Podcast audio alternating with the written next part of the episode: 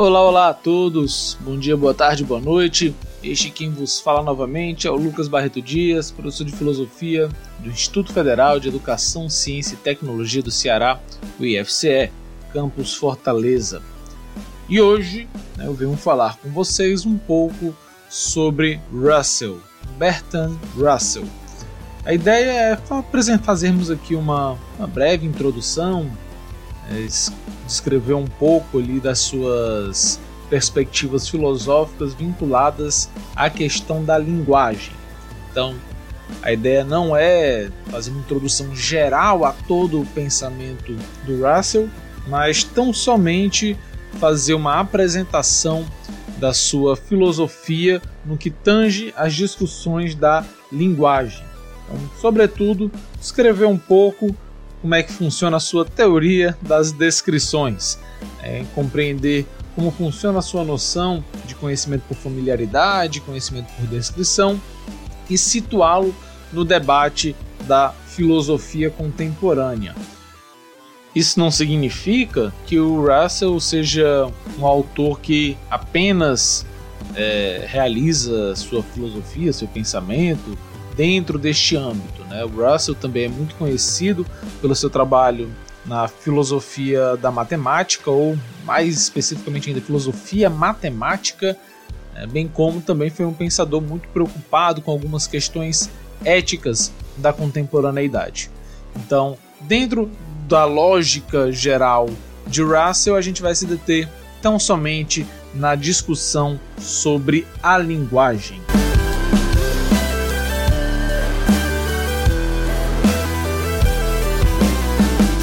Gente, Russell é um autor situado no início ali, no final, na verdade, do século XIX, início do século XX.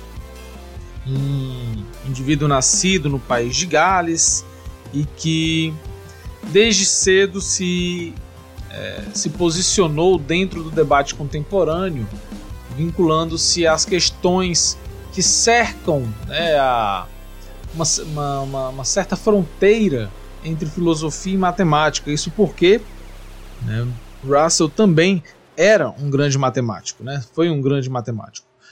E Russell, ele, dentro do campo da filosofia da linguagem, ele segue aqui uma certa virada semântica, ele segue aqui também algumas certas preocupações com relação à linguagem que já tinham sido expostas pelo Frege. Lá no Frege, a gente vê a grande preocupação com relação à correção da nossa linguagem natural ao falarmos sobre coisas do nosso dia a dia, ao nos referirmos, por exemplo, a questões cotidianas, mas também quando nós empregamos a linguagem natural para falarmos de ciências, de, enfim, discussões mais vinculadas ao conhecimento humano. Então, a grande questão que perpassa aqui o pensamento do Russell é perceber o quanto a nossa linguagem ela acaba trazendo consigo certas incompreensões, certas possibilidades de confusão, como no final das contas ela pode inclusive encobrir determinados sentidos que você queira falar, né? você pode camuflar uma determinada intenção, você pode tornar um pouco mais obscuro um determinado tipo de pensamento. E isso, né, tanto para Frege quanto para Russell, é, é necessário de se tentar ultrapassar. Então, a grande questão aqui da filosofia da linguagem do Russell está baseada nessa, perspe nessa percepção, né? a percepção de que a nossa linguagem natural ela traz consigo um certo entrave para um conhecimento mais seguro. E aí eu lembro a vocês que toda essa discussão ela não é nova. A discussão sobre o conhecimento humano ela é muito própria da modernidade, mas aos poucos ela vai ganhando uma peculiaridade maior na filosofia contemporânea, na filosofia ali do final do 19 e início do 20, que vai se encaminhar ou tanto para um grande rejuvenescimento da lógica e da filosofia da linguagem, por um lado, ou também, por outro, de uma grande importância que a filosofia das ciências também vai ter. Aí, bem, toda essa importância ela se reflete bastante no nosso momento agora, atual, né? na nossa própria contemporaneidade, onde as filosofias das ciências estão cada vez mais na ordem do dia, nos debates filosóficos e nas discussões mesmo do, do nosso, nosso cotidiano, do nosso dia a dia. Pois bem, segundo Russell, existem dois tipos de conhecimento sobre os quais nós podemos falar. Em linhas gerais, nós temos o conhecimento por familiaridade e temos o conhecimento por descrição. Em linhas gerais, nós podemos dizer que o conhecimento por familiaridade é um conhecimento que existe diretamente, é um conhecimento imediato. Esse conhecimento, segundo Russell, ele se dá, por exemplo, é, no contato que os nossos sentidos têm com a realidade. Então, os dados dos sentidos, eles são justamente essa, esse contato direto que nós temos com as características que a realidade pode nos revelar. No entanto, o nosso conhecimento não é um conhecimento imediato. Nosso conhecimento é o conhecimento dos dados dos sentidos, isto é, aquilo que se configura na nossa mentalidade, na nossa cognição, como um conhecimento, se dá, na verdade, com uma interpretação que nós fazemos relativamente aos dados dos sentidos que nós obtemos.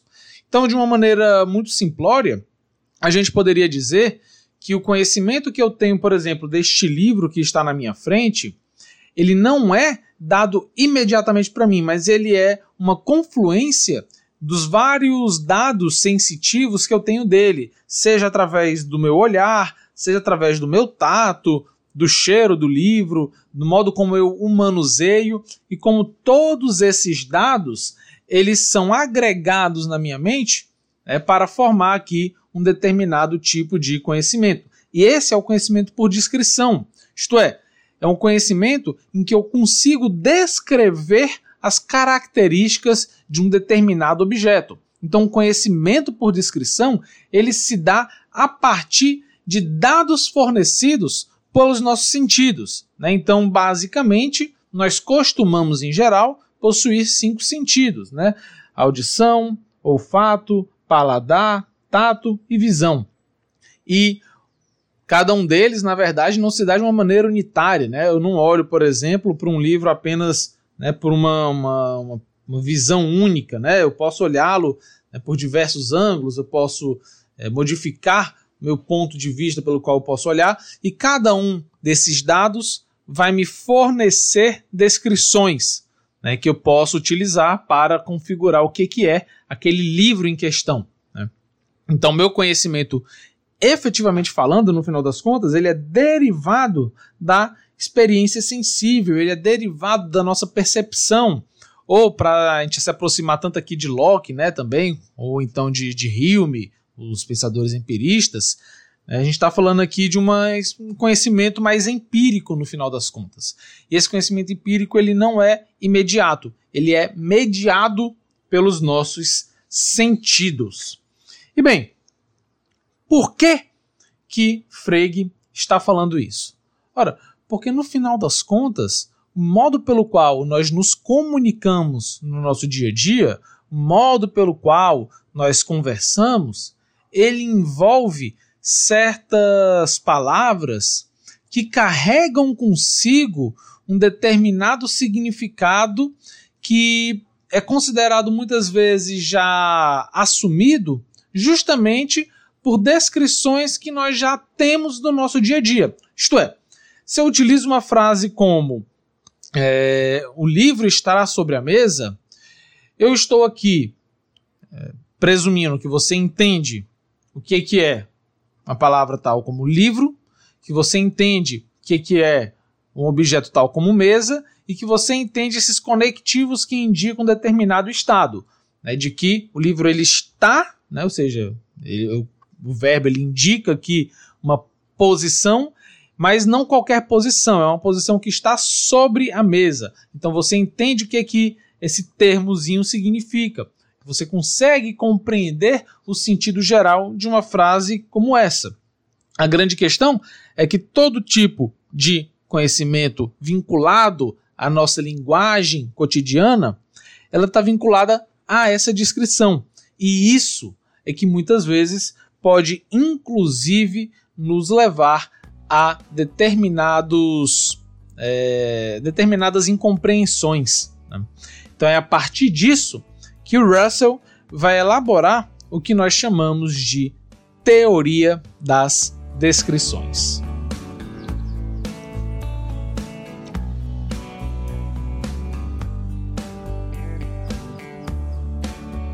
O pressuposto da teoria das descrições de Russell é de que esses dados dos nossos sentidos eles são seguros. Então, diferente, por exemplo, de um René Descartes que duvidava da correção dos nossos sentidos, Russell não vê nisso um efetivo problema. Isso não significa, né, a, gente pode, a gente pode fazer aqui uma, uma reflexão, né, isso não significa que os nossos sentidos não possam, por vezes, cometer algum tipo de equívoco, mas esse tipo de equívoco ele justamente pode ser analisado e pode se verificar. Né? O equívoco ele não é a regra, ele é a exceção. O problema do Descartes, por exemplo, seria colocar essa exceção como uma possível quebra de qualquer confiabilidade. E para Russell isso não é em efetivo um problema, não é porque existam pequenas exceções que elas vão invalidar todo o conhecimento. Na verdade, não. É justamente porque na maior parte nosso conhecimento ele é seguro, que a gente é capaz, inclusive, de verificar quais são as exceções, quais são os equívocos que nós cometemos. Então, na teoria das descrições do Russell, ele admite que aquele conhecimento por familiaridade, isto é, os dados dos sentidos, eles são verdadeiros. Eles não são um problema em efetivo. Quando eles não forem verdadeiros, são essas exceções, a gente vai conseguir identificar isso através da análise da linguagem. A gente vai conseguir realizar isso através de uma análise linguística e até mesmo semântica dos seus sentidos, do seu significado. Então, a teoria das descrições do Russell, ela significa você olhar para uma determinada frase ou olhar para um conjunto aqui de sentenças que compõem um determinado argumento e analisar aquilo. Então, você não vai simplesmente aceitar o argumento como um todo, você vai analisá-lo. Você vai entender quais são as suas partes. Então, Russell vai chamar, por exemplo, de signo atômico uma palavra que designe, por exemplo, um determinado objeto ou uma expressão. Né? É, uma expressão que seja mais simples, né, que designe também, por exemplo, um determinado objeto, uma determinada. E um objeto não precisa ser, gente, só fazendo aqui um adendo, um objeto físico. Né, um objeto é aquilo do qual eu falo, né? Então, se a gente utiliza um termo tal como liberdade, a liberdade ela não é um objeto físico, mas é o objeto da minha fala, por exemplo, né? E também fala dos fatos atômicos. E os fatos atômicos são os elementos que constituem o nosso mundo. Isto é, ele fala de situações, de um determinado conjunto, por exemplo, de, de elementos que descrevem uma determinada circunstância, né, um estado de coisas, uma situação.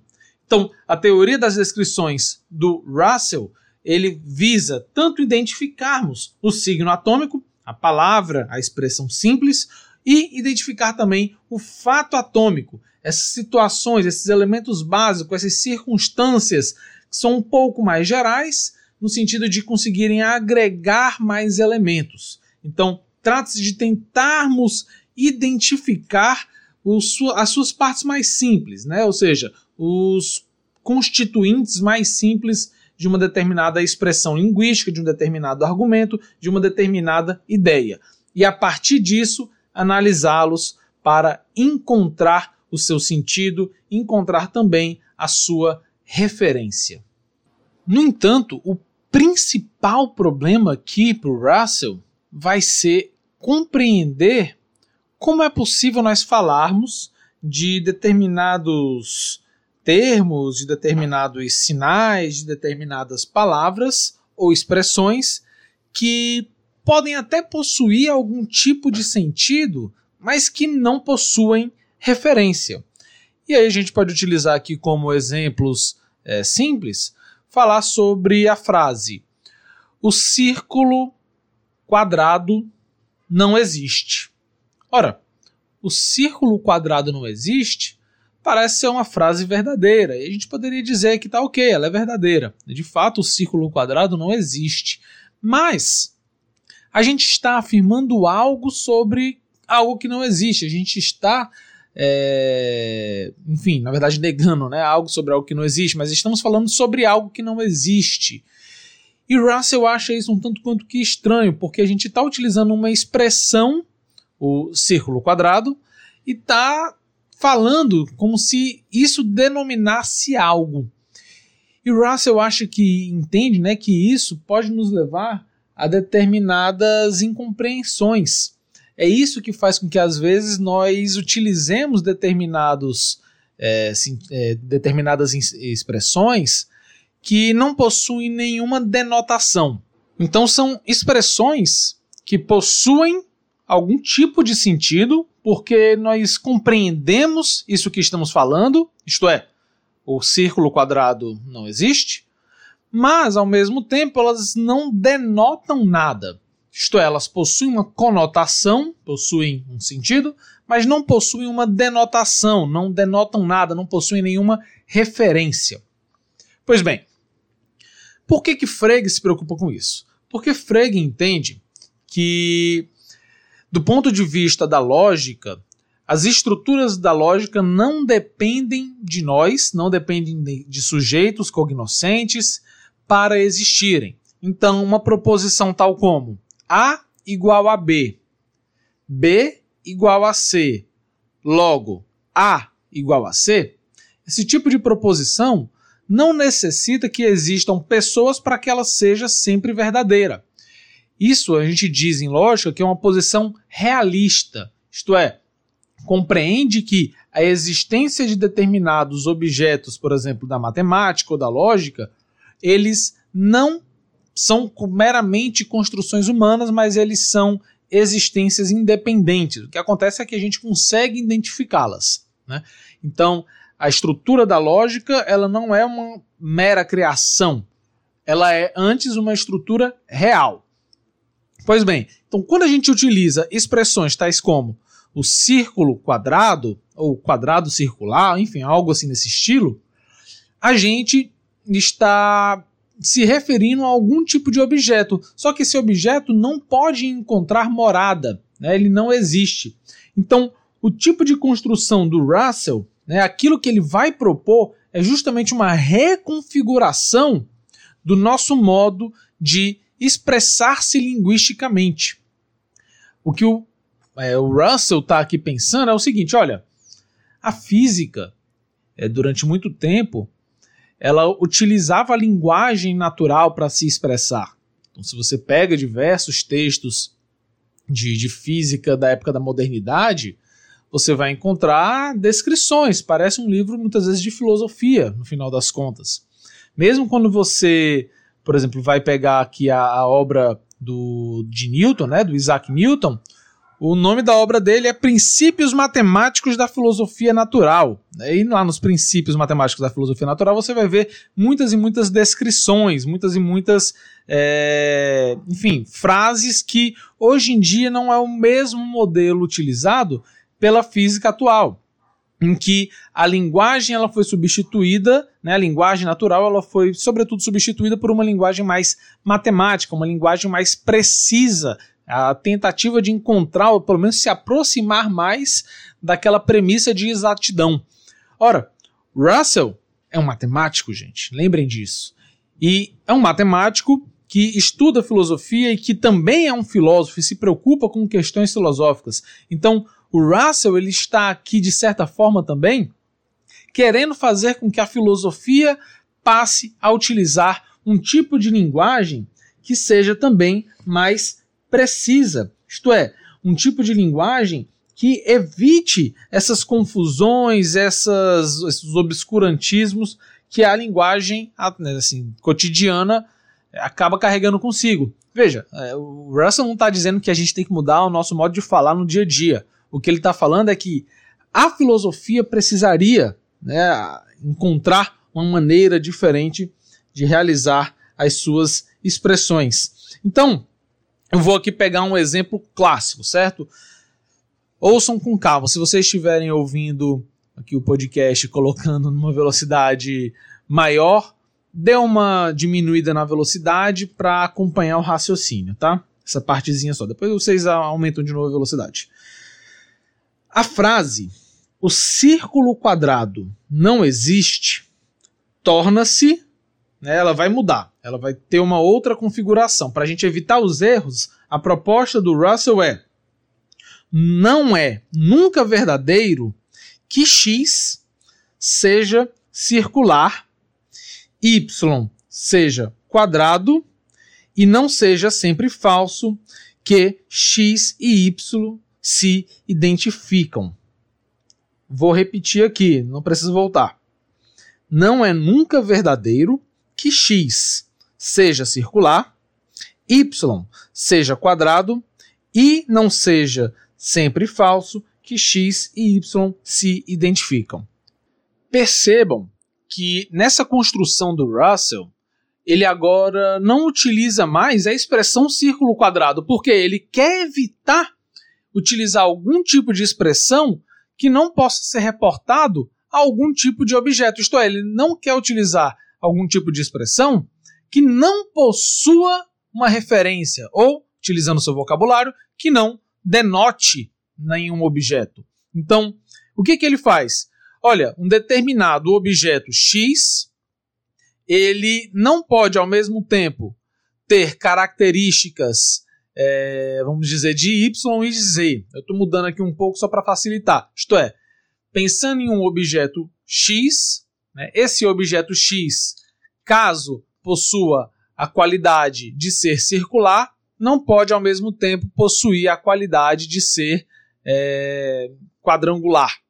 Estou aqui fa fazendo, fazendo uma grande modificação da frase dele só para tentar deixar um pouco mais didático aqui para vocês. Isto é, a ideia dele é evitar esses tipos de expressões que não reportem a nenhum tipo de objeto. Elas não seriam, na verdade, nem verdadeiras e falsas nas proposições da linguagem natural, porque não faria nem sentido utilizar a expressão círculo quadrado. Então, Russell ele vai fazer diversas análises né, de descrição. Vocês podem, inclusive, depois dar uma pesquisada, vocês vão encontrar diversas análises que ele faz. E uma das clássicas dele é quando ele vai falar sobre o atual rei da França é careca. Ora, ao a gente pegar uma frase tal como essa, o atual rei da França é careca, a gente consegue perceber que existem três frases, né, três ideias envolvidas nessa proposição.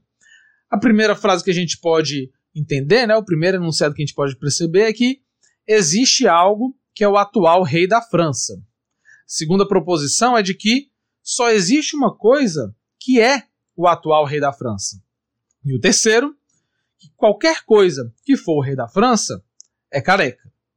Bem, a grande questão é que ao a gente fazer esse tipo de simplificação, parece na verdade que a gente está tornando é mais complexo, mas ao simplificar cada um dos termos do que está sendo dito na frase, a gente consegue encontrar, por exemplo, o seu erro lógico.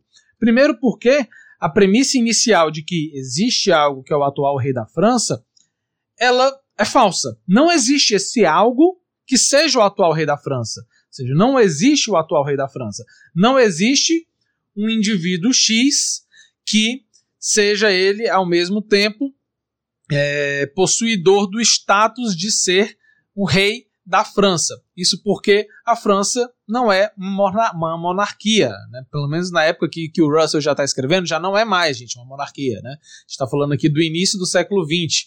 Então, não existe uma monarquia na França para que a gente possa falar de atual rei da França.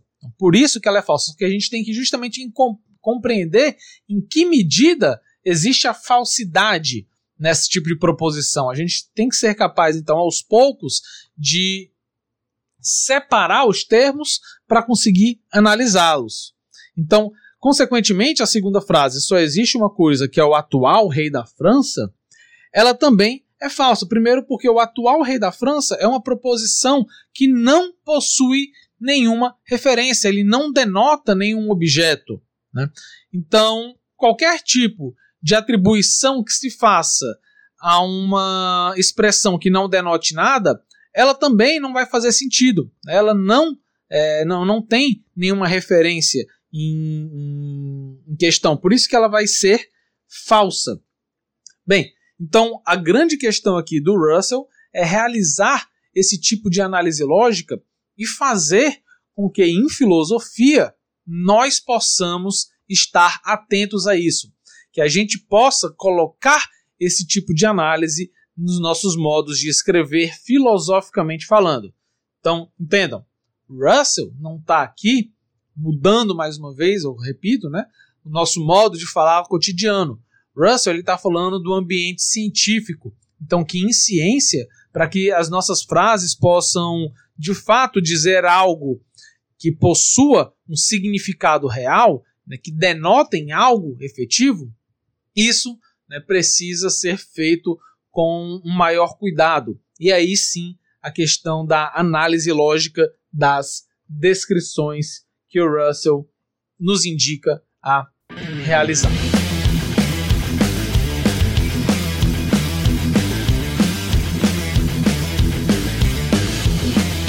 Bem, vou finalizando por aqui e que Russell ele acaba se envolvendo né, em várias discussões, tanto vinculadas à matemática, à filosofia da ciência, às questões lógicas, e tudo isso, de certa forma, tem essa preocupação né, de tornar a filosofia mais científica. Não à toa, Russell ele também publica um conjunto de livros, na verdade, né, são três grandes volumes, chamado Principia Mathematica. E além do Principia Matemática, ele tem também um livro sobre a filosofia matemática, né? Introdução à filosofia matemática. E que é basicamente justamente ele tentando mostrar como no final das contas existe ali uma certa interrelação entre essas áreas. Ele vai né, discutir um pouco esse ambiente né, que está na fronteira de filosofia e matemática. E a grande ideia do, do Russell é tanto é, fazer uma discussão interna à matemática. Não, daí o, o, termo filosofia matemática, não é simplesmente filosofia da matemática, é uma filosofia que é ela própria matemática também. Né? Então ele não faz apenas uma reflexão sobre a matemática, também faz, mas ele faz uma reflexão sobre a filosofia a partir da matemática. Então, essa né, é uma das grandes contribuições do Russell para a nossa filosofia contemporâneo. Fico por aqui, um abraço e até mais.